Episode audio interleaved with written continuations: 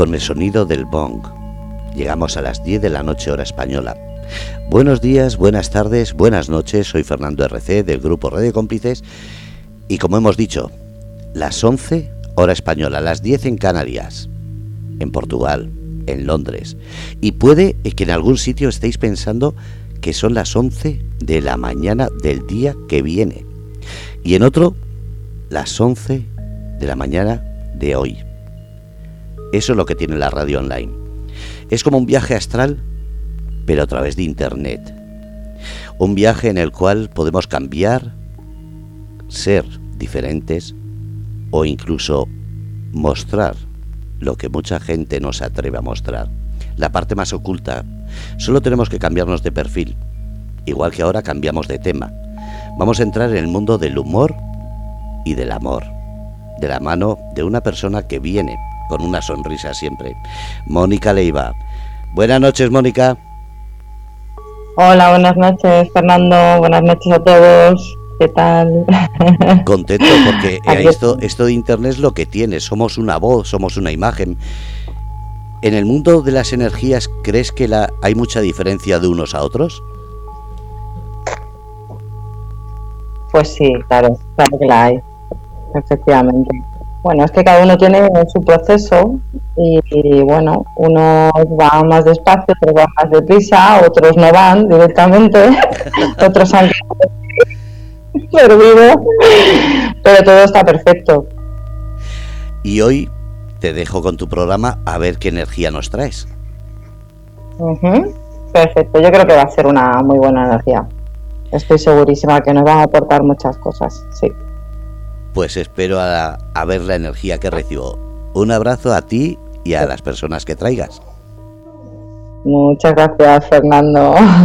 Un abracito. Gracias.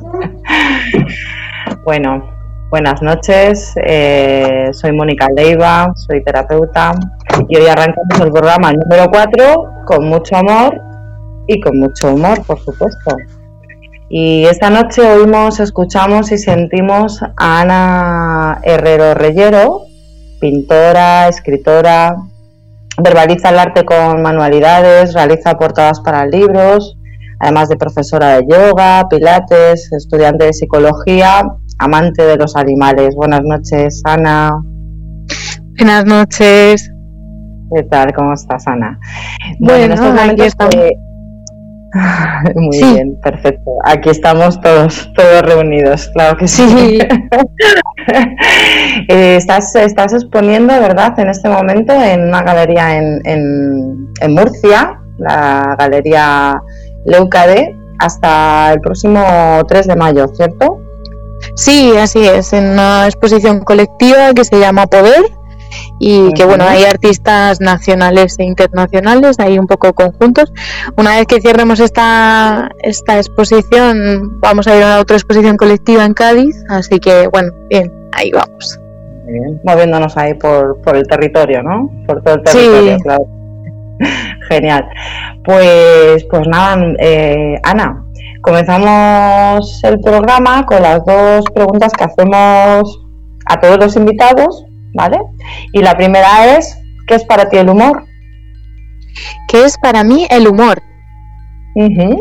Pues el humor es, yo creo que saberse tomar la vida con filosofía, ¿no? Al final, eh, buscar el lado positivo o el lado, eh, eh, no sé, feliz de, de, las cosas y yo creo que es, lo definiría un poco así muy bien. ¿Y para ti el amor qué es? El amor creo que para mí eh, sería, digamos, la fuerza motora que lo mueve todo, todo, sobre todo todo lo que está vivo. Y bueno, pues poder relacionarnos con los demás, eh, todas esas relaciones que tenemos con el resto de personas, con los animales, con el resto de seres vivos, pues no, eso es el amor, ¿no? Al final siempre te relacionas desde el amor o desde el miedo, ¿no? Muy bien. Sí, sí, perfecto, es verdad, es algo universal, ¿verdad? Que además es el motor, ¿no? El motor que, Sí, además eh, es eh, todo es universal, como tú dices, es eh, legible para cualquier ser vivo, ¿no? El amor. Tanto si, es, eh, si le das amor a una planta, como si le das amor a un animal o como si le das amor a otra persona, ¿no? Al final. Eso es. Al final es, ese, ese, sentir, ¿no? esa, esa manera de, no sé, de, expresarnos a través del amor, ¿verdad?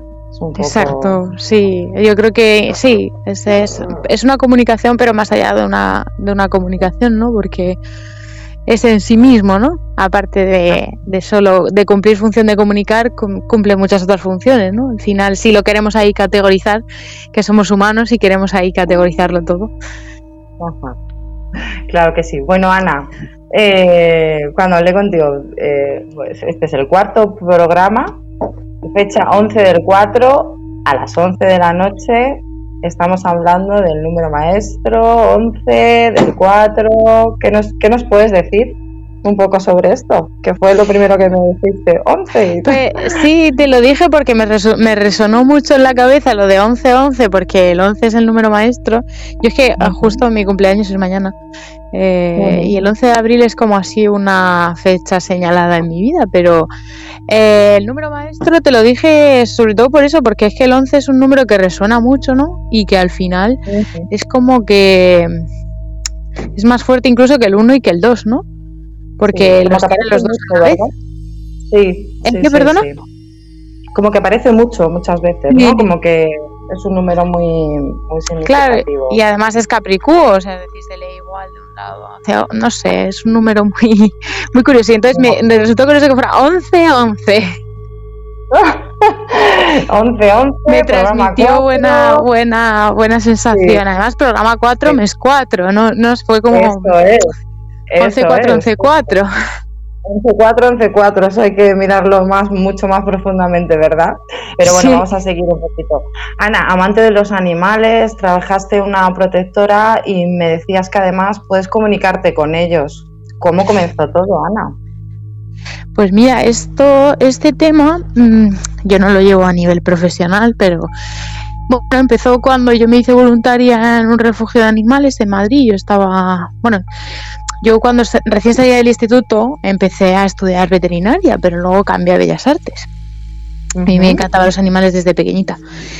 Y yo desde pequeña siempre he tenido una relación como muy especial con los animales que estaban en mi vida, eh, tanto si eran domésticos como si no.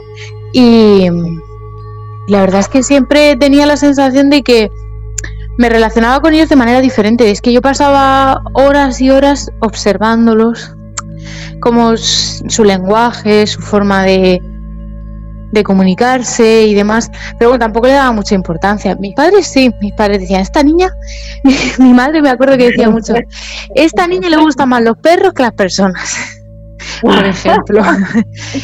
Eh, y entonces, pues cuando ya me hice más mayor y tal, y estaba en Madrid estudiando, mmm, dije, voy a hacer un curso de comunicación animal, pues ya con la gente de la protectora y tal que lo hice con Clara Martín, que, bueno, es bastante conocida en España. Eh, y bueno, una chica, son muy majos, la verdad. Y la experiencia, pues bueno, fue una experiencia. No, no era lo que yo esperaba, pero, pero estuvo muy bien. Algo te ayudó, ¿no? Algo te ayudó también. sí, y sobre todo a ver a, que mucha gente puede canalizar, puede comunicar y que no lo sabemos. De hecho, todos podríamos, pero bueno, hay gente que tiene más eh, sensibilidad o tiene el canal más abierto que, que, otro, que otras personas. Sí, de hecho lo comentamos, que yo también, efectivamente, también lo, lo hago. Por eso me sorprendió, ¿no? Que no es algo que os había visto muy, vamos, creo que una o un par de personas que, que lo hagan, pero, pero bueno, en realidad es lo que tú dices, ¿no? Que todos podríamos llegar a, llegar a hacerlo efectivamente, como muchas otras cosas. Yo es que creo que la comunicación animal, eh, como cualquier otra comunicación con, los seres vivos en general, es, es algo innato en nosotros, o sea, la comunicación telepática, la comunicación eh, no verbal. Lo que pasa es que, claro, el ser humano hemos desarrollado muchísimo el lenguaje y claro, al, desarrollar el lenguaje hemos ido perdiendo y olvidando otras facultades, otras sensibilidades que ya no utilizamos tanto. Esto es como, yo monto muy bien en bicicleta, pero ya me compro el coche, he sacado el carnet de conducir, dejo de montar en bicicleta, no se me olvida, pero mm, después de 30 años sin coger la bicicleta, pues cuando la cojo, lo mismo me da un poco de respeto y no sé muy bien por dónde empezar. Sí, mira, dicen por aquí, Yolanda dice, mi gata os está escuchando muy atentamente y le gusta la conversación. Estoy segura, sobre todo si es, seguramente sea trufa, que, es increíble porque no he visto yo una gata tan maravillosa. Bueno, Yolanda es mi hermana. Y, y un día que, esto ya es una anécdota, que os cuento porque es súper gracioso. Un día que estaba ella, bueno, ya un poco, pues, eh, en plan ya explosión, ¿no? Como un volcán que estaba con el ganas de vacaciones. entonces, fue como, pues fíjate, he vuelto de vacaciones y he visto a, he visto a, la Trufi, que la llamamos, maravillosa, la he visto súper guapa, con un pelaje, digo, claro, porque te has ido y ella estaba de vacaciones. Entonces, claro, fue todo jajaja, jajaja, reírnos, ¿no? Porque ella, eh, pues eso, los animales son muy sensitivos y, y pues pues cogen muchas energías, claro, limpian, sobre todo los gatos, como ya sabemos, y si no lo sabemos, pues ya lo comentamos, se limpian muchísimo, ¿no? Entonces se quedan con mucha energía negativa, ¿no? Entonces volvió y estaba esplendorosa, estaba en plan, pues Marilyn Monroe, o así, un poco, ¿no? Y le faltaba el cigarrillo aquí en, en un lado. Eh, bueno, Gema, digo, perdón, Ana. mira, Ana, eres muy, muy sensitiva eh, y te apasiona trabajar con personas mayores, ¿verdad? Tener contacto con ellos, ayudarlos, entenderlos. ¿Crees que infravaloramos todo lo que ellos nos pueden aportar? Eh, mucho, porque mm, las personas mayores, eh, bueno, hay un, hay un refrán que es muy famoso, ¿no? Que el diablo sabe más por viejo que por diablo. Y bueno, yo, bueno, mi abuelo era muy refranero y yo con, esto lo aplico mucho porque la gente mayor, solo por los años vividos, aunque no sean personas que a lo mejor han estudiado grandes cosas o han viajado por todo el mundo, que a lo mejor sí, solo por los años que han vivido tienen muchísimo que enseñar. Eh, y la verdad es que les apartamos un poco, ¿no? Al final a la gente más mayor se les aparta, ¿no? Es como, bueno, vosotros ya habéis hecho vuestra etapa de actividad, ¿no? De actividad máxima y ya como que sois... Y, no sé, yo siento eso porque trabajo en centros para mayores y siento que al final se exilia mucho por edades, ¿no? Se categoriza mucho a las personas por edades. Y a mí es una cosa que no me gusta nada. O sea, a mí, yo, a mí me gustaría que hubiera mucha más convivencia entre jóvenes y personas mayores y que no hubiera tanta diferencia de edad. De hecho, yo, mis amigas más cercanas son bastante más mayores que yo. Y no, eh, no sé, o sea, no sé qué, no, no me planteo que sea un problema, pero la gente sí que es verdad que categorizamos mucho por edad y es un poco rollo. Sí, claro que es muy rollo. Efectivamente, yo creo que además incluso ya está como establecido, ¿no? Que lleguen a cierta, o sea, que llegues a cierta edad y ya como que tú mismo ya, como está muy socialmente, ¿no? Como que ya te apartas, ¿no? Un poco de, ¿no? No, no puedo hacer otras cosas o tengo que hacer esto, un poco sotacayo y reírme de viaje, ¿no? O, bueno, incluso... Sí, yo creo que efectivamente, ¿no? no que, efectivamente que es un poco también darle una vuelta, ¿no? A todo eso y, un, bueno, incluso incluso la ropa, por ejemplo, yo lo veo en mi madre, por ejemplo, que tiene 61 años. Eh, mi madre es una persona que le encanta eh, vestirse lo más estrafalaria que hay, o sea, le encanta, si se pone cinco flores en la cabeza, eh, le encanta, o sea, es una persona así como muy divertida, mm, ¿no? Sí, muy divertida. De hecho, de hecho es que mucho tiempo de su vida se estuvo dedicando a ser payaso profesional. Entonces, bueno, es una persona que le encanta el arte, bueno, que es profesora de teatro, o sea, que, le gusta mucho el, arte corporal, etcétera. Y es una persona que ahora, a raíz de cumplir los 60 y tal, eh, esto, no me voy a poner esto y tal. ¿Sabes? Cosas que a lo mejor hace unos años no se planteaba eh, solo porque van cumpliendo años, ya es como, bueno, pero ya no me voy a poner esto, ¿no?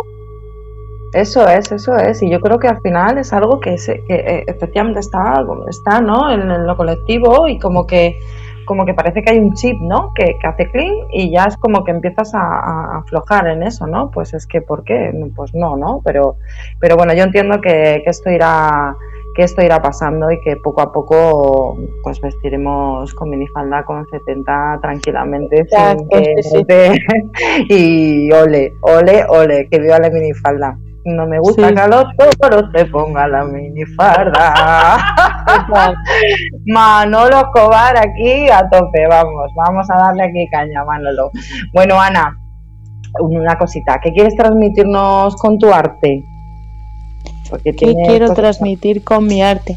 Eh, a ver, no, no creo que haya un único mensaje en todo lo que yo hago, porque como toco muchos palos, es un poco complicado definirlo. Sí que si te hablo a lo mejor de algún trabajo específico, eh, por ejemplo, la exposición que tenemos ahora en Murcia, en la Galería Leucade, eh, que se titula Poder, la obra que yo tengo expuesta se llama Carne y habla un poco de, bueno, definir un poco lo que es el concepto de ser mujer para mí. Son dos, son eh, dos body art, es la fotografía de dos body art, eh, que es como una pintura sobre el cuerpo, haces con, el cuerpo haces arte o haces una especie de performance y luego se, estas fotografías son lo que se expone. Em, y un poco eh, em, el concepto era esa especie de, jaula, de máscara, de sexualización que hacemos de, del hecho de ser mujer, que mm, lo tienes nada más nacer, es decir, ya nada más nacer tienes ese sino y esa cruz y ese pasado detrás de ti, aunque tengas meses de vida, llevas esa cruz a la espalda de, opresión y de, y de, encajar en una serie de, cosas, ¿no? Y eso era la idea principal.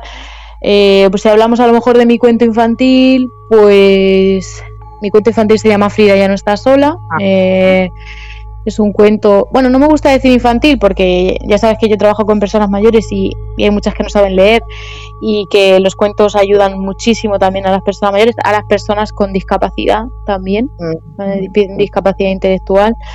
Eh, y por eso son tan, tan importantes. Eh, es una historia de, una gatita, ¿verdad? Callejera que, fue acogida finalmente por, una pareja, ¿no? Y, eso que, ¿qué supuso para la vida de, los tres, ¿no? ¿O ¿Qué supuso? Sí, eh, a ver, em, el, cuento quiere narrar un poco una historia que puede ser la de cualquier animal hoy en día. Eh, son animales que a lo mejor vienen de abandonos, que vienen de, de tenencias irresponsables y que pues necesitan un hogar y que hay muchas familias eh, pues que están dispuestas a dárselo. Pero habla también un poco de la adopción habla también de la del sentido de, sentirse excluido ¿no? de un sistema, porque la gata va por los tejados, la gata va eh, asomándose a los balcones, como no sabe un poco dónde encaja ella, ¿no? Dónde es una gata callejera y no sabe dónde, dónde, dónde es su sitio, ¿no? Dónde, cuál es su casa. Y yo creo que también es un poco una metáfora, ya no solo hacia los animales, sino también a la adopción. Eh, de niños, que hay muchas parejas hoy en día que, que no pueden tenerlos por medios naturales o no quieren o, o, lo que sea y también existe la adopción y también existen muchos niños que necesitan hogar. Y bueno, también el grupo familiar que representa el cuento son dos chicas que, bueno, también queremos hacer que haya presencia en la literatura infantil de los diferentes grupos familiares, porque es una realidad que está a, la orden del día, eh, que no solo que, puedan ser dos mamás, dos papás, pero no solo eso, las familias monoparentales, hay mm, cantidad de niños que solo tienen una mamá o que solo tienen un papá o que son huérfanos o que viven incluso con su abuela. Yo tengo un montón de, alumnas en clase que, que, sus nietos viven con ellas y sus padres viven pero viven con ellas. Siempre también, ¿eh? Eso ha existido siempre. lo de vivir con los abuelos. Yo conozco a muchísima gente que también ha sido como algo, o al menos yo he coincidido con mucha gente que... Sí, sí, sí. Y luego además hay muchas abuelas que cada vez son más, abuelas más jóvenes.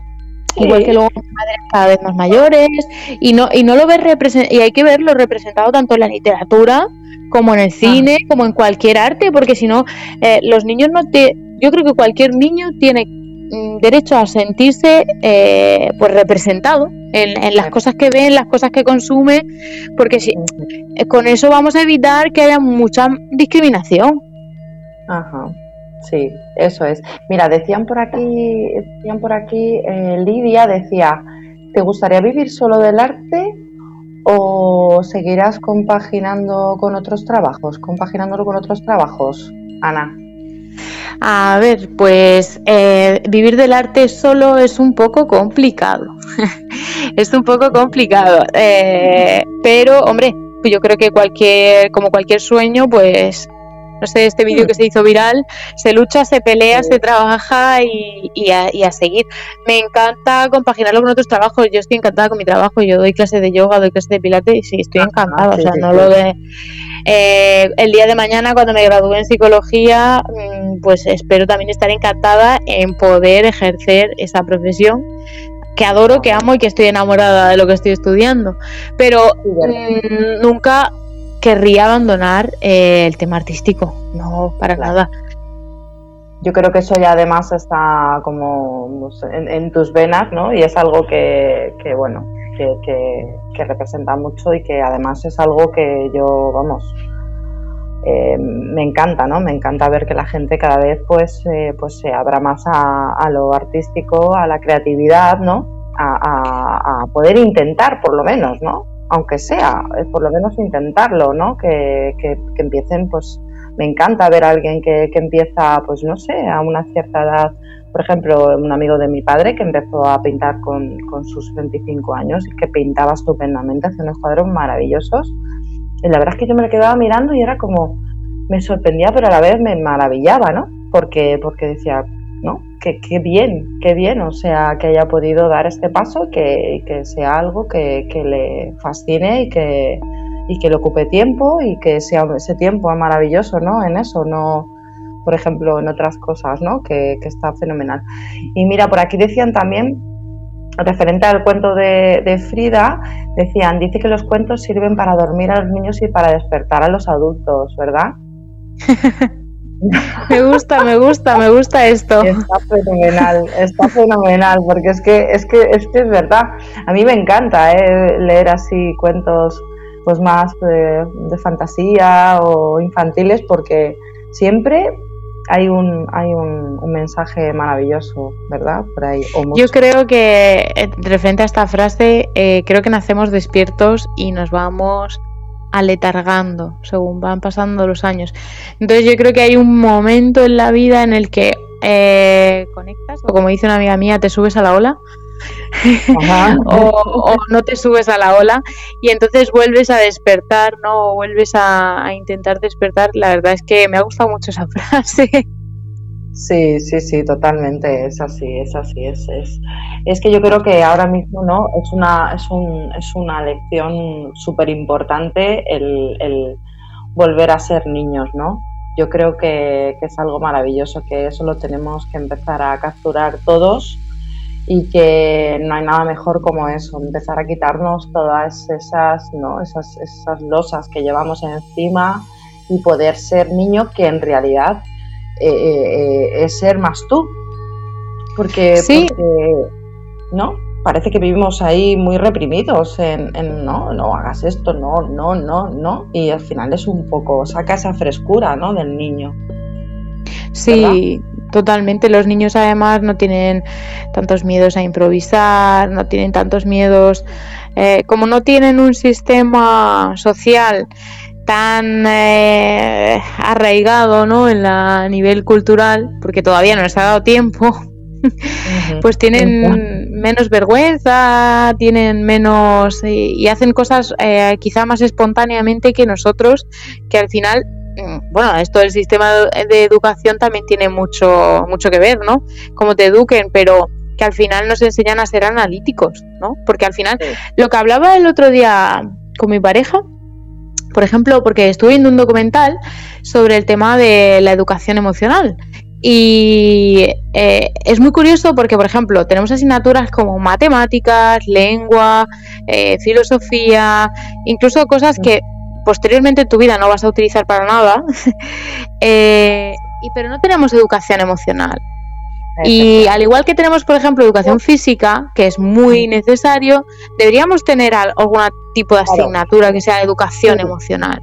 Mira, esa era una de las preguntas que yo te, que te iba a hacer, que, si crees que debería ser una asignatura, por ejemplo, la psicología, ¿no? Es una asignatura de al menos un curso o dos en los colegios o, incluso yo diría más, ¿no? O sea, que sea una asignatura por lo menos, ¿no? Aunque sea la, la psicología, sí, o educación emocional, pero bueno, al final es un poco sí, un poco eso, que sea, que sea un tipo de, de asignatura que, que, sobre todo que ense, enseña a los niños desde pequeños a gestionar emociones, a interpretar emociones, a interpretar eh, sus sentimientos, a cómo exteriorizar, cómo canalizar, cómo comunicar, porque muchas veces no nos, no nos enseñan a comunicar. Es que efectivamente es el gran, gran problema que hay, ¿no? Que no nos enseñan a comunicar y que lo que comunicamos, pues claro, muchas veces no es lo que realmente queremos decir, ¿no? O sea, eh, porque no, porque claro, no sabemos, entonces no sabemos cómo, cómo, cómo expresarlo, ¿no? De una manera, además, muchas veces somos, pienso que muchísimas veces somos súper bruscos hablando, ¿no? Somos muy, muy tajantes, ¿no? Muchas veces y al final, pues eso, o sea, esa, esa parte también de sensibilidad, ¿no? Poniéndote en el, en el en el lado del otro, ¿no? Con el al que comunicas, ¿no? Que eso también, bueno, pues entra dentro, entra dentro de, todo esto. Bueno, por aquí están diciendo en el chat, vamos a ver que, bueno, que, eres un tesoro de mujer. Gracias. no te lo creas mucho, Ana. Dice Lidia, ¿y por qué estrenaste como cuento infantil y no una novela gráfica, por ejemplo? No, no lo entiendo muy bien.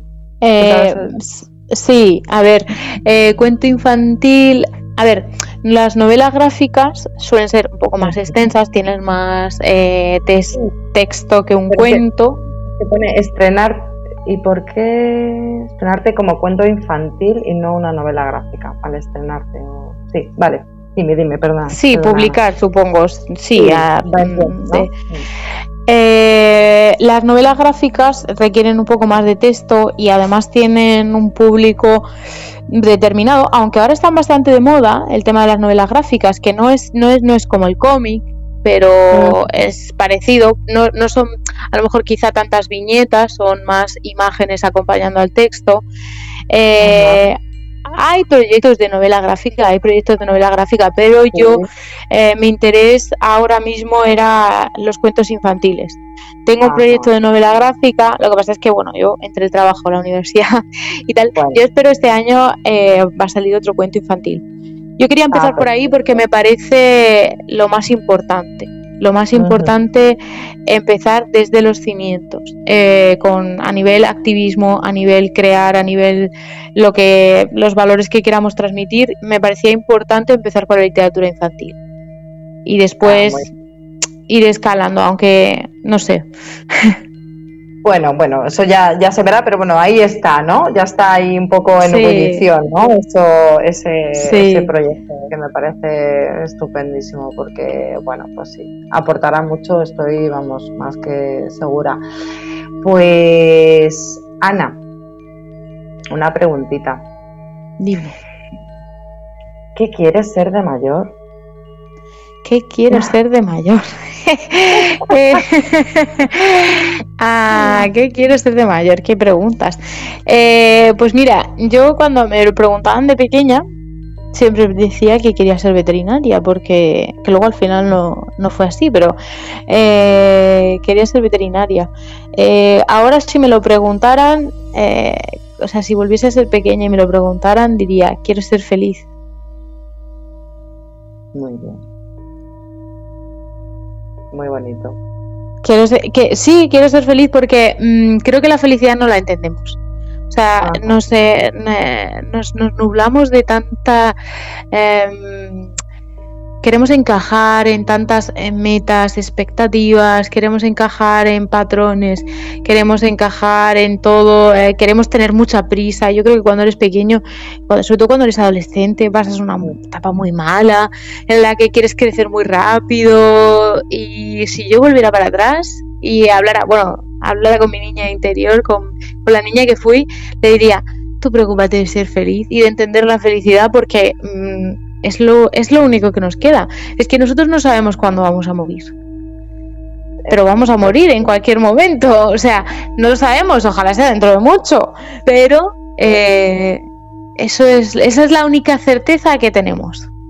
Sí, pero yo creo que en ese momento es verdad, ¿eh? a todos nos ocurre que cuando eres pequeño siempre, ¿no? Quieres crecer rápido porque, ¿no? Es una, es como que el tiempo pasa mucho más lento, ¿no? Y es algo que está ahí, pero es cierto, ¿no? Es cierto que, que luego siempre, siempre escuchabas ahí a, tus padres, ah, no quieras correr tanto, ¿no? No quieras correr tanto que ya verás luego cómo, cómo pasa tan rápido y es verdad, ¿no?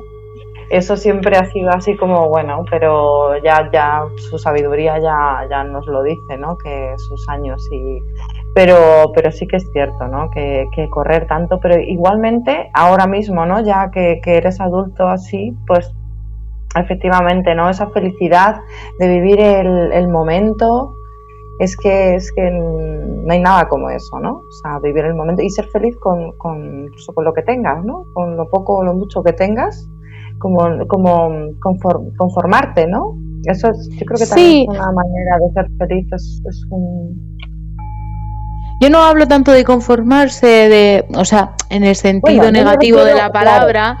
no, exacto, no en el sentido negativo de la palabra, de decir no tengo más aspiraciones, ya tengo que ser feliz con esto y ya está. Mm, no así, o sea, aunque tú tengas un plan de vida, aunque tú tengas una serie de metas, unos sueños, eh, un futuro, pero al final es que vivimos siempre enganchados a eso a lo que queremos lograr, a un ideal, a siempre ser la mejor versión de mí, que ahora está como muy de moda esto, eh, mejor versión de mí, mejor versión de mí, que nunca la nunca llegas. Y, y si llegas, ya no, ya esa versión no es suficiente, entonces más y más, y al final se nos olvida decir, eh, no nos colguemos tanto del futuro y vamos a disfrutar el presente y el proceso, porque si no, eso es, eso es. Y además, bueno, pues es eso un poco, ¿no? Que, que, que al final eso te, genera un estrés y una frustración, ¿no? Que muchas veces ese es el gran problema, ¿no? Que no... y, y, que además, yo creo que es que al final no terminas viviendo tu vida. Terminas viviendo la vida, ¿no? De, muchas veces de tus padres, luego las expectativas que ellos tienen de ti o lo que quieren y al final es, bueno, pues es una, una, una rueda que, bueno, que, que espero que, que ya vaya cambiando un poco y que se vaya sintonizando no, en otra en otra emisora mucho más. Yo creo que sí, que estamos un poco involucionando, ¿no? Y volviendo un poquito a recapitular, a echar hacia atrás y a decir, eh, vamos a vivir la vida de otra manera. Yo creo que hay un movimiento así un poco a nivel global, ¿no? Sí, bastante. Yo creo que además, efectivamente, energéticamente, hombre, hay mucha polaridad, ¿no? Todavía. Pero bueno, el caso es que yo creo que sí que cada vez somos más los que nos, nos subimos al carro, ¿no? Aunque cuesta mucho, pero es maravilloso, ¿no? Ver cómo, cómo, bueno, pues te empiezas a plantear ciertas cosas y ya no... Y es como además un, no, no hay marcha atrás, ¿no? Es como hay que seguir hacia adelante. Ya no, mm. no puedes quedarte o volver a lo anterior, ¿no? Al menos en mi caso es como, como lo vivo. Y, creo que como yo, pues muchas otras personas que conozco y que, y que la verdad me siento muy feliz de, ello y que cada vez seamos más los que estemos ahí. Pues, pues nada, Ana, eh, vamos aquí a, tenemos aquí a Gema, que está aquí a mi lado.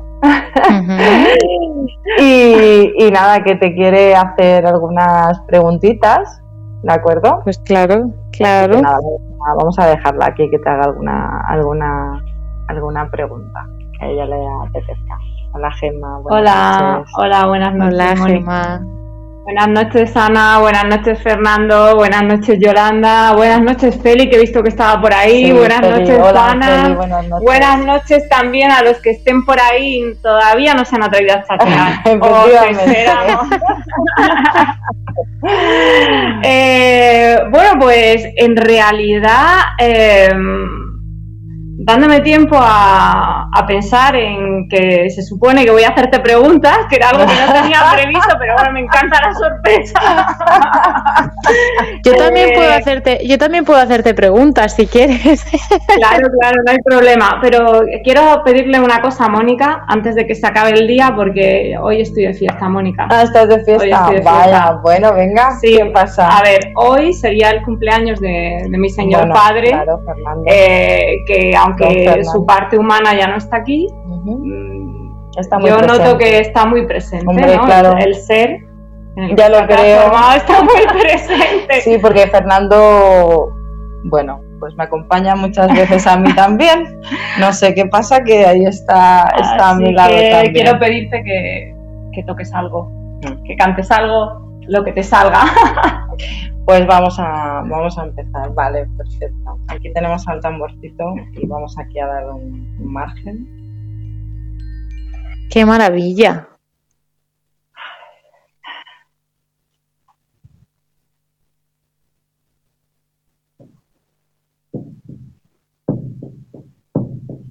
Mi madre tierra mi madre tierra.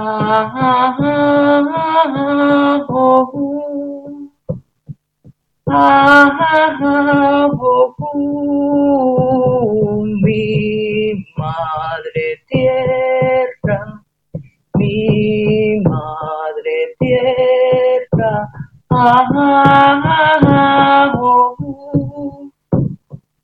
Oh,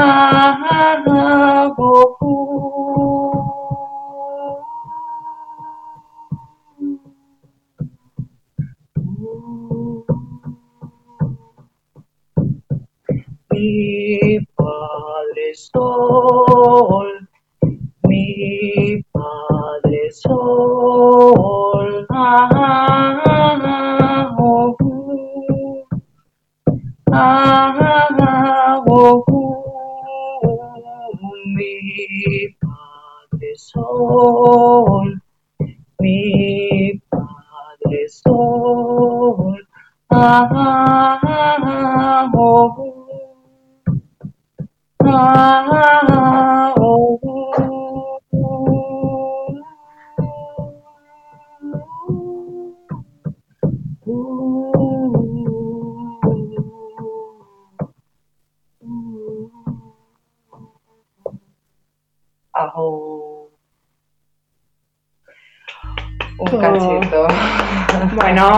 bien, muchas gracias. Qué maravilla.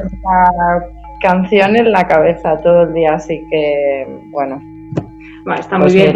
Es que no sé, mi padre quería ser cantante, no sé si lo sabías. Pues entonces será, será, será algo de eso. Bueno, yo creo que ahora ya, o sea, seguramente ya también canta. en fin, pues mira, se me, ha inspirado, se me ha ocurrido, se me ha ocurrido una pregunta eh, justo al final, eh, que viene de la vocecita esa que tengo dentro y dice así, Ana, ahora mismo acaba de salir el genio de la lámpara mágica. Justo ahora ya, ¿cuáles son los tres deseos?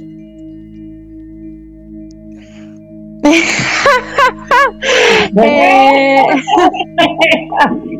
tres deseos. Em, quererme más. Superar miedos. Mm, y no sé. Eh, eh, saber qué voy a comer todos los días.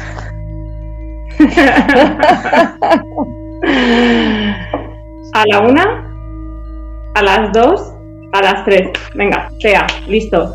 Mañana vas a comer lentejas, mañana vas a comer lentejas. si quieres las tomas y si no las dejas. Un poquito de brócoli que tengo por aquí, también te invito si quieres. Y no sé si te has dado cuenta, pero el genio ha conseguido una cosa eh, que tú pediste antes, porque después de la pregunta te escuché reírte eh, y la risa es eh, la puerta de la sorpresa que lleva a la alegría, que te conecta con la felicidad, que yo que no es una emoción, es otra cosa distinta. ¿Cómo la has saboreado? ¿Cómo, ¿A qué sabe la felicidad? ¿A qué sabe la felicidad? Pues mira, yo te voy a decir que la felicidad sabe entre dulce y picante. Diría, pero oh. porque yo soy, yo soy muy yo soy muy muy dulcera, ¿eh? a lo mejor no sirvo. Entre dulce y picante, qué interesante, qué interesante. Estoy ahí, em, sí, una buena mezcla, ¿no? Un poco pues, hombre, podrían ser unas lentejas con unos petalitos de rosa comestible por encima, una cosa así. eh, Mónica. Dime. ¿Y tus tres deseos cuáles son?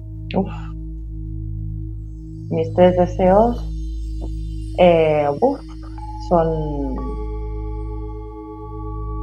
cultivar la paciencia, eh, dejarme fluir y repartir mucho amor y que me den mucho amor. Ese es un, eso es uno que va en pack, ¿sabes? O sea, no, me vas a creer que son cuatro, son tres. Dar y recibir amor, podría decirlo así, ¿no? claro, joder, es que vaya tela. Eso es. Porque para mí eso es lo que me está dando la máxima felicidad en este momento. Entonces ya lo tienes. Lo tengo, pero quiero mantenerlo en el tiempo. o sea, entonces es un deseo para, bueno, pues eso, para tenerlo ya integrado, porque dudo que a veces no se me vaya a escapar un poco, ¿sabes? Eso de la paciencia, a que sí, a que sí, Ana. Al final es un poco eso, ¿no? Que también te sientes ahí a veces un poco como, uff, ¿no? Sí, un poco sobre todo cuando cuando consigues algo, lo que estás a gusto es como cuando sujetas un globo de estos de helio, ¿no? Que al final dices, ¿cómo lo suelte? Sale hacia arriba y, yo me quedo aquí con los pies en la tierra. Eh, pero... Claro, eso es eh, esa programación que tenemos, ¿verdad? Todavía, ¿no? Que, que, que, que nos cuesta un poco a veces, mm, o sea, que, bueno, eh, nos vamos despojando de ello, pero es como que a veces nos cuesta un poco mantenerlo, ¿no? Porque, bueno, aparte que energéticamente también se mueven, bueno, o sea, unas energías a veces, ¿no? Que de hecho, esto yo lo he hablado una vez con mi hermana, que, que, que, ha sido a veces incluso de la mañana a la tarde en unos cambios energéticos increíbles, ¿no? Entonces eso, mantenerte, pues cuesta, cuesta, ¿no? Pero, pero es verdad que, que yo creo que, que, esos son mis deseos, esos son. Pues mira, por aquí dicen eh, que el primer deseo sea tener 100 deseos más, dice Juana, no, ¿y por qué no infinitos? infinitos, ¿eh? Infinitos deseos. Claro, infinitos deseos concedidos, que los que se le pide al genio de la lámpara, no sé si habéis visto Aladdin, pero son, o habéis leído La Mil y una Noche, son deseos concedidos. Pues es que nosotros somos el mismo genio, o sea, nosotros... Claro, pero, claro, por eso ahí, ahí, bueno, Ana habló de, la comida, eh, Mónica no mencionó ninguna cosa así más terrenal. He visto que vuestros deseos iban como más enfocados... Eh, eh, a la parte más espiritual y pregunto yo, ¿y de lo terrenal? Que, ¿Cómo se combina esto? ¿Cómo se combina ser un ser y un, humano al mismo tiempo para vosotras? Es que a mí me ha costado muchos años eh, conseguirlo, pero ahora ya es cuando, cuando lo estoy haciendo. ¿Y tú, Ana? Ah, eh, pues cómo se, cómo se llevan las dos cosas, ¿no? Pues a veces yo creo que se discuten mucho incluso pues eso ¿no? al final yo creo que hay como, como diálogos interiores muy, muy, muy profundos y a veces es que intensos, ¿no? Pero bueno, si se ponen de acuerdo, yo creo que es cuando cuando más, más tranquilo estás en la vida, ¿no? O cuando em, sueltas un poco ese, ese, esa necesidad de control. No sé si me explico. Sí. Sí sí, sí, sí, sí. es un poco conseguir integrar, ¿no? Eh, conseguir también darte cuenta un poco que bueno, que eres humano también y que, y que al final pues, pues puede haber una fusión perfectamente. Lo que pasa que a veces efectivamente es un poco complicado, ¿no?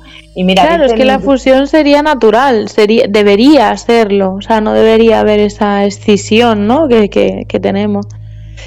Pero bueno. Sí, pero bueno, sí, se va, yo creo que se va, bueno, se puede, se puede hacer. Es un poco a veces, pues eso sí, complicado, ¿no? Porque, pero bueno. Y, mira, dicen por aquí, vamos a ver, que por ejemplo, pues que, pues que la luna nos afecta mucho también, ¿verdad? También emocionalmente. totalmente. bueno, yo creo que a nivel emocional y a nivel físico también, ¿eh? Porque no sé, es que somos agua. Entonces la luna eh, nos mueve todo. Ah, a nivel físico y a nivel energético.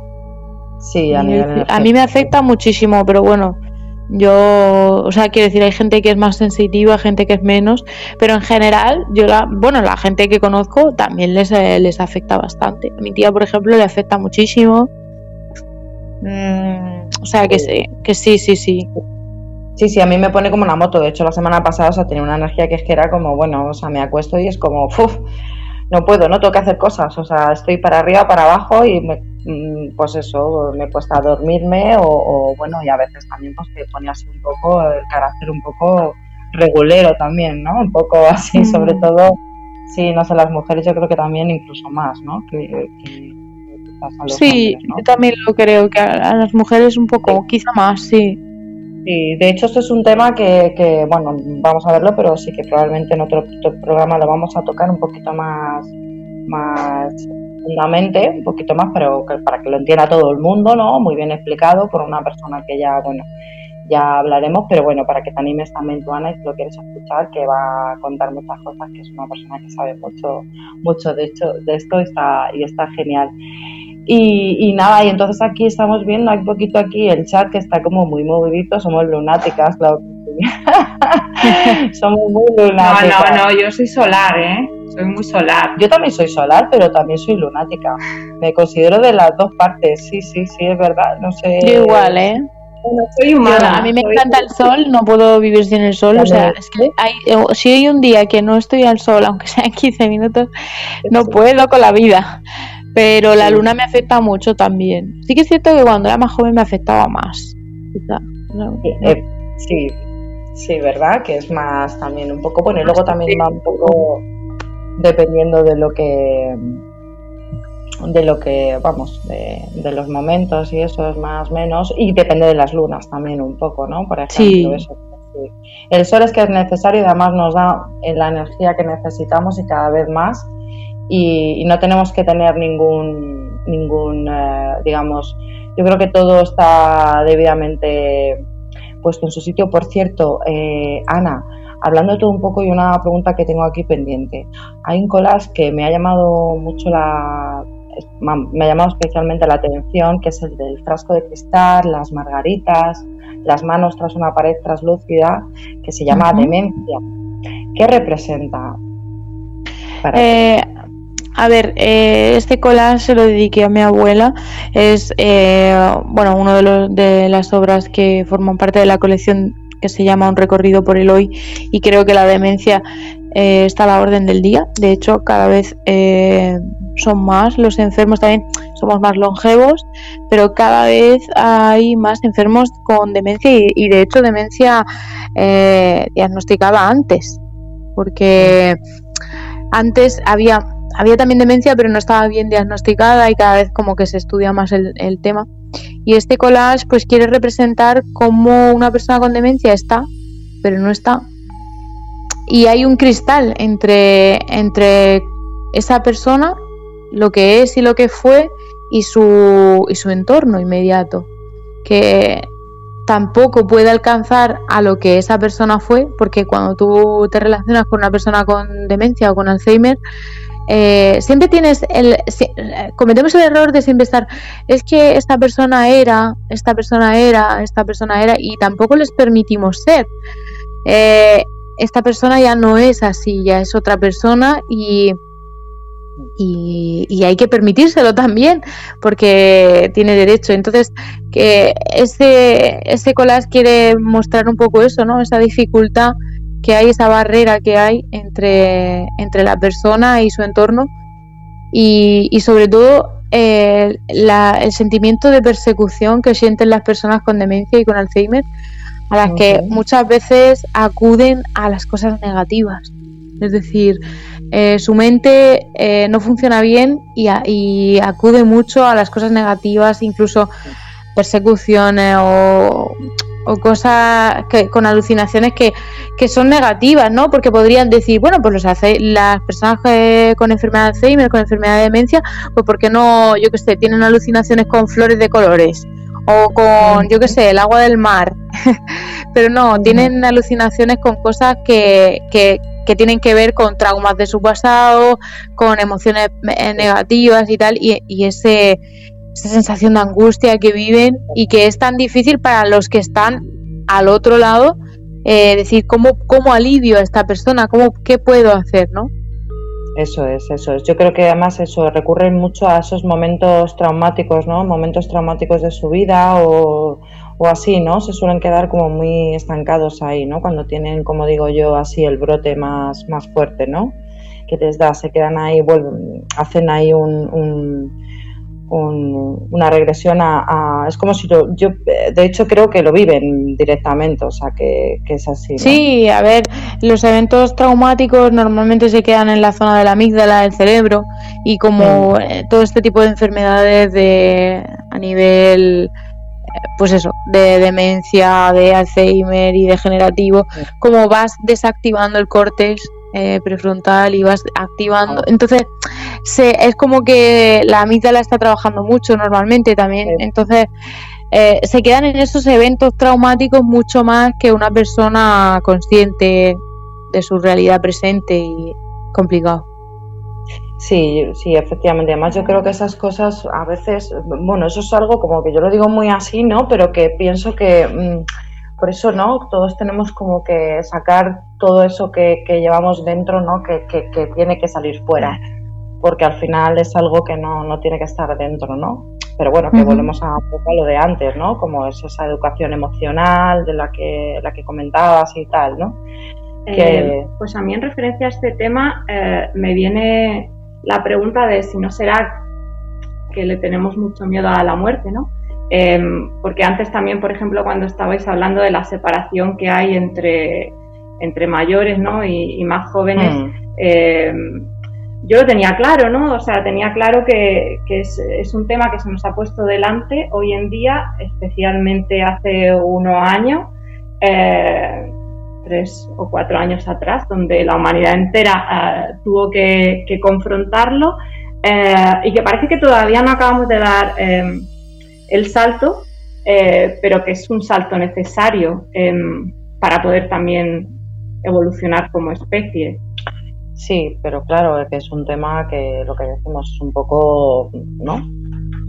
Delicado todavía, ¿no? Como que estamos empezando un poco, ¿no? A entender, pero lo que pasa que, bueno, pues no todo el mundo todavía está en el momento, ¿no? Pero claro, sí. Yo, yo pienso que el miedo nos protege. O sea, el miedo es algo natural en los seres vivos porque nos protege. Al final, un ser vivo tiende a la supervivencia, ¿no?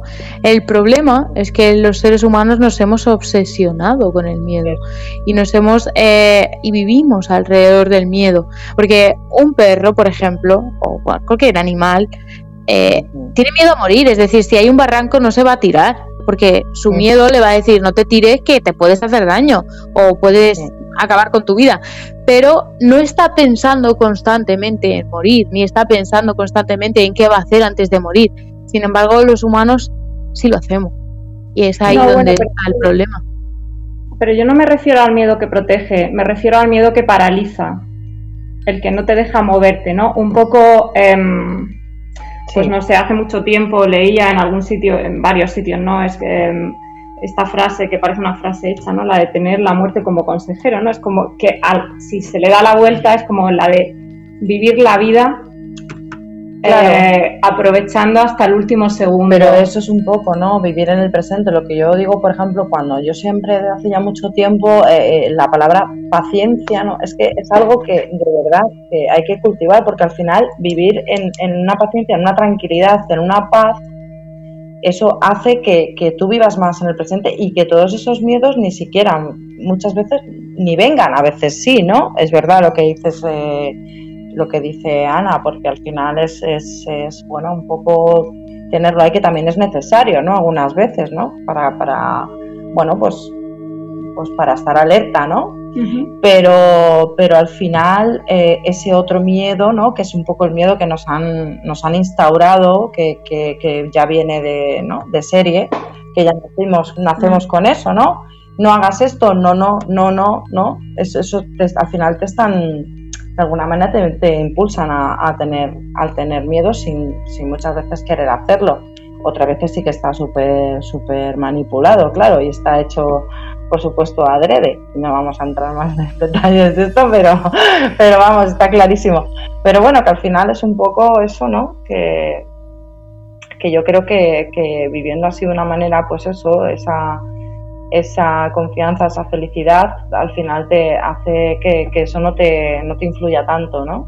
Y que, mm. que puedas estar. Sí, no sé. O sea, para mí la muerte es un cambio y el hecho de de saber que, está ahí, eh, a mí personalmente me ayuda a, trascender las pequeñas muertes, es decir, a asumir los cambios, eh, que un poco más o menos va de eso, ¿no? O sea, es como eh, aprender a comunicarme, aprender a, a ser feliz en cada momento, aprender a a vivir mi propia vida y no la de los demás, aprender a que la luna y el sol no me afecten, Juanan, claro que sí, ni ningún otro astro, ¿no? Pues aprender a ser yo misma. Eh, y para mí eso tiene que ver con morir, con... Bueno, eh, sí, con, mira, fíjate, más bien con, no, pensar el, otro día era el día de, la resurrección, ¿no? Y de la vida eterna. Pues claro, tiene que ver con resucitar, ¿no? Es como pero no son lo mismo. No, la muerte y la resurrección no son la misma cosa, es algo que me, me pregunto y me cuestiono mucho, muy profundo, que eso se podría sacar otro programa entero Pero bueno, ya que has tocado, que sí, ¿verdad, Ana? ¿No son lo mismo? Ya que has tocado el tema, Ana, ¿qué me dices de, de la Semana Santa? ¿Qué te parece? ¿Cómo, mm. ¿Cómo la vives? Ah, yo la verdad es que te voy a ser sincera, yo la Semana Santa no la vivo. No, la vivo porque es que yo, yo, mi familia no es religiosa, entonces no, ni siquiera estoy bautizada. Con lo cual nunca he celebrado la Semana Santa, nunca se han hecho torrijas en mi casa, nada de eso. Entonces no, no he estado relacionada con la Semana Santa. Eh, Has dicho la palabra clave, Ana. Torrija. que está muy rica, sí, pero. Ah, pero no, ¿eh? no, la vivirás a lo mejor en casa, en la cocina de tu madre, ¿no? Pero Bueno, mi madre es que literalmente no cocina nada, pero no es porque sea Semana Santa, es que no cocina. Pero bueno, ¿tú crees que, por ejemplo, porque bueno, yo no me considero tampoco, bueno, no me considero mm, eh, sí me considero católica, no, no practicante, pero por ejemplo, eh, pues últimamente las Semanas Santas para mí son están siendo como muy mágicas, ¿no? Y no me muevo desde un lado, ya te digo, de ir a, a, la, a la, iglesia y tal, pero ¿crees que, mm, que el espectáculo en sí, por ejemplo, eh, ¿cómo, ¿cómo, te parece a nivel, a nivel ya artístico, ¿no? A mí me parece, a mí me parece tradiciones muy bonitas, es hacer homenaje. Lo que pasa que ya te digo que yo, pues, yo conozco mucha gente aquí en Murcia que quizá pues tiene mucha relación con las cofradías, que salen todos los años, que preparan los tronos, que tal. A mí me parecen tradiciones muy bonitas. Em, hacer honor a tu cultura, eh, a mí me parece que es muy importante. Ahora, ya que comulgue o que no comulgue con algunos de los mensajes de la iglesia es otra cosa, pero el que tanta gente se reúna eh, con algunos mensajes de la iglesia, eh, con muchos sí comulgo, con algunos, con algunos no, pero eh, el que cuidemos nuestro patrimonio cultural me parece tan importante Entonces, en ese sentido sí que es verdad que, pienso que son épocas del año como la Navidad o como pues, lo que sea, ¿no? Que al final eh, pues nos sirve para que mucha gente ponga la energía en una cosa y, y es bonito. Efectivamente, estoy completamente de acuerdo. Claro que sí, Ana, que las tradiciones sigan y que, bueno, yo creo que al final eso es, siempre que nos reúnan, ¿no? Para una buena, no sé, para, para, para una buena conexión, ¿no? Al final, que sea algo que, para, para visualizar, no sé, esas, esas estatuas, esas esa puesta a punto. Sí, bueno, ya ni que decir, tiene el tema del arte en la iglesia. La iglesia ha sido una institución muy rica, sobre todo eh, en muchas épocas de, en las que el pueblo era muy pobre y, tiene unas obras de arte espectaculares. Eh, los policromados de los tronos, bueno, yo es que he estudiado Historia del Arte en la Universidad de Bellas Artes de Madrid y se da todo el tema de los policromados y casi todo es eclesiástico. O sea, es brutal. Efectivamente. A mí me encanta, ¿eh? Sí, sí, sí, es muy bonito. Luego que es para muchas veces, sí, eh, verlo y, observarlo, ¿no? Y, detenerte a, a ver todos esos detalles que... Pues muy bien, Ana, pues nada, son las 000 y te has quedado aquí con nosotras. Así que nada, yo te, te, doy, te doy las gracias porque, porque hayas estado aquí, te doy las gracias a, a Gema. Y, y nada, y te deseo muchísima, muchísima suerte y ya, ya pues animar a todo el mundo, a todos los que estáis aquí escuchándonos, en los que están aquí en el chat, muchísimas gracias a todos. Y Ana, que ha estado por ahí también, otra Ana, otra Ana mía. Ana, pues... Perdona que te corte. ¡Feliz cumpleaños! Gracias. Efectivamente, ahí está, ahí está, eso. gracias, gracias. Muchas felicidades, cariño. ¿Cuántos, cuántos cumples? 28. Muy bien, pues nada, ahí va un canto para ti. Que rima con cumpleaños feliz. cumpleaños feliz. Te deseamos, Ana. Cumpleaños feliz. Qué voz más bonita, me encanta. Yo es una cosa que envidio, que envidio, envidio mucho la voz de la gente, de la gente que cantáis, porque yo es me da fatal. O sea, yo la voz. tú ensaya, tú ensaya, te apetece ensaya. Mira, por aquí te felicitan todos también en el chat. Juana, Lidia. Muchísimas gracias. Muchísimas gracias a toda la gente del chat. Luna, Hay una luna que también te dice. Luna, también es verdad, Luna, es verdad. Ay, qué bonito. la luna te felicita, Ana, mira Lidia, también ahí está Lidia. Vale, vale, vale. Pues nada, pues oye, muchísimas gracias y eso. Bueno, pues ya te muchísimas gracias a ti, Mónica. Muchísimas. Muchísimas gracias, Gema, por estar. Muchísimas gracias, Fernando, a toda la gente que está en la organización, a Grupo Cómplices. Y nada, que es un placer y un privilegio. Claro, y nada, recordaros pues que podéis ver su exposición, que está todavía hasta el día 3 de mayo, ¿vale? En la Galería Leucade. Y, y nada, y, también el, el. Dime, dime que a partir del 13 de abril también, eh, bueno, publicaré en las redes que, bueno, quien nos esté escuchando, si quiere meterse, estoy, ese, me llamo Ana Reyero barra en, en Instagram. Eh, y publicaré la próxima exposición que será en Cádiz. Ay, en Cádiz. en oh, Cádiz. Bravo, bravo. Enhorabuena. Por la madrugada. Ole. Pues muy bien, a ver si, a ver si nos vamos a Cádiz a verte. Eh, sí. Oye, ojalá, ¿eh? Uy, me encantaría. Uf, qué ganas, no me lo digas porque ya, ya lo has comentado antes Fernando y ya estoy yo aquí con lo de Cádiz. ¡Ah! Y hace mucho que no voy, me encanta. Bueno, hemos, hemos pasado un buen rato. Qué bien, qué agradable, sí, claro que sí, claro ah, que yo aprovecho para comentarte a Tiana y a toda la gente que hay en el chat que se pueden hacer socios de Radio Cómplices, que es un proyecto precioso, maravilloso. Yo soy socia ya. Que y, bueno, que que esto suba, que suba y evolucione. Claro que sí, claro que sí. Y otra cosita también, a nivel cultural hablando ya, el próximo día 22 aquí en Isla Plana, pues va a haber el primer encuentro cultural, ¿vale? Vamos a ver si pudiéramos, así tenemos la suerte, Fernando, de poder cubrirlo, a ver cómo, cómo lo podemos hacer. Pero bueno, vamos a intentarlo, pero bueno, que os animo a todos, pues eso, si os apetece, pues pasaros el que pueda y bueno, y que va a haber aquí. Y si no os apetece, seguro que os alegra el día. Eso. así que cambia, la- cambia la energía. Si no estás muy así, pues que te cambie. ¿Queréis que os cuente un secreto, chicas? Pues sí. Para cerrar el programa. Está bien. Voy a contar un secreto que todavía no le contaba a nadie. Bueno, es que empezabais hablando de que hoy era un eh, hoy era el día 11 del 4 eh, del 11 bla bla. Ujú. Pues nada, el secreto es el siguiente. Mi nombre suma 11, mis apellidos suman 11, mi nombre y mis apellidos suman 11, y mi fecha de nacimiento suma 11. Yo soy el 11 también.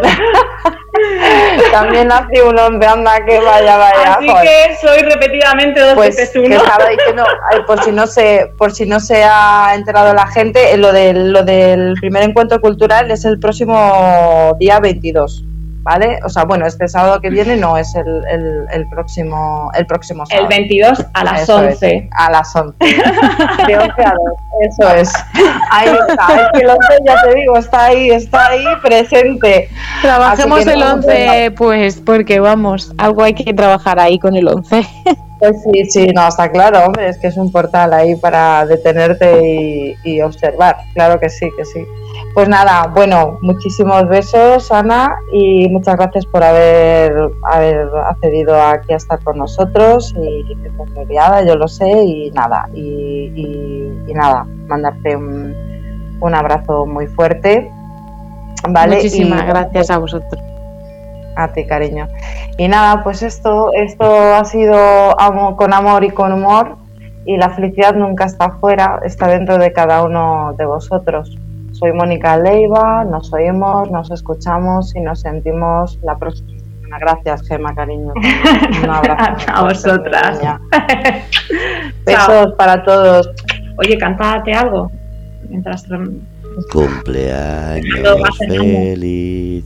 Como ya se ha repetido, voy a decir simplemente que hoy es 11 del 4, es el número de la puerta y de la construcción. Así que, Ana, felicidades en esa nueva edad. Mónica, Gema, gracias por la promo que habéis hecho de socios, pero sobre todo gracias por hacer un programa tan bonito y que cambia la semana que viene al formato de miércoles 10 de la noche para que la gente lo sepa Eso es. que no hay que trasnochar tanto, que va a ser de 10 a 11, aunque se pueda alargar, pero siempre va a ser los miércoles de 10 a 11. Así que Sí. volvemos con esa puerta que has hablado de un portal, Mónica, y nunca mejor dicho. Eso es, eso es un portal, efectivamente, un portal y, y- y vamos a, a por todas. Cruzando el portal vamos a por todas. vamos a, a darlo todo, claro que sí. Fernando, muchas gracias a ti por todo. Gracias a las ¿Eh? tres. Un abrazo, que disfrutes el cumpleaños, que disfrutéis vosotras dos y a ver ese 22 cómo se plantea, pero mientras seguir divirtiendo y haciendo un programa en el que el humor y el amor se entrecruzan, porque a ciertas edades ya tenemos una cuestión clara y es que nos podemos reír más que follar, así que sigamos sonriendo, sigamos disfrutando Bueno, bueno, y sobre bueno, todo ¿eh? sigamos viviendo. Oye, yo pretendo hacerlo Bueno, todo. bueno, pretendo bueno, hacerlo no todo A ver, ¿eh? A ver, niñas, niñas, que sois todavía, vaya, que vaya. sois todavía muy niñas. Se está hablando el maduro, el, el viejo ya. Por eso he Nada, dicho ya que te pasaré el manual, ya te pasaré el manual, Fernando. el manual secreto. Bueno, bueno, Ale, que la fuerza os acompañe para esta noche. Gracias. Pasarlo bien. Como feliz, Buenas feliz noche. noches. Muchas gracias. abrazo, Feliz noche. Gracias, buenas noches. Chao, chao. Bueno, pues habéis escuchado el programa con humor y con amor. Un programa que lo trae Mónica Leiva los martes a las 11, pero cambia, lo vuelvo a decir, miércoles 10 de la noche. Recordarlo, el miércoles que viene a las 10 de la noche, para que no tengáis que estar hasta estas horas, aunque si después queréis quedaros, siempre habrá algo. Un abrazo a todos, buenos días, buenas tardes, buenas noches, soy Fernando RC, desde el Grupo Red de Cómplices, el programa con humor y con amor, de Mónica Leiva.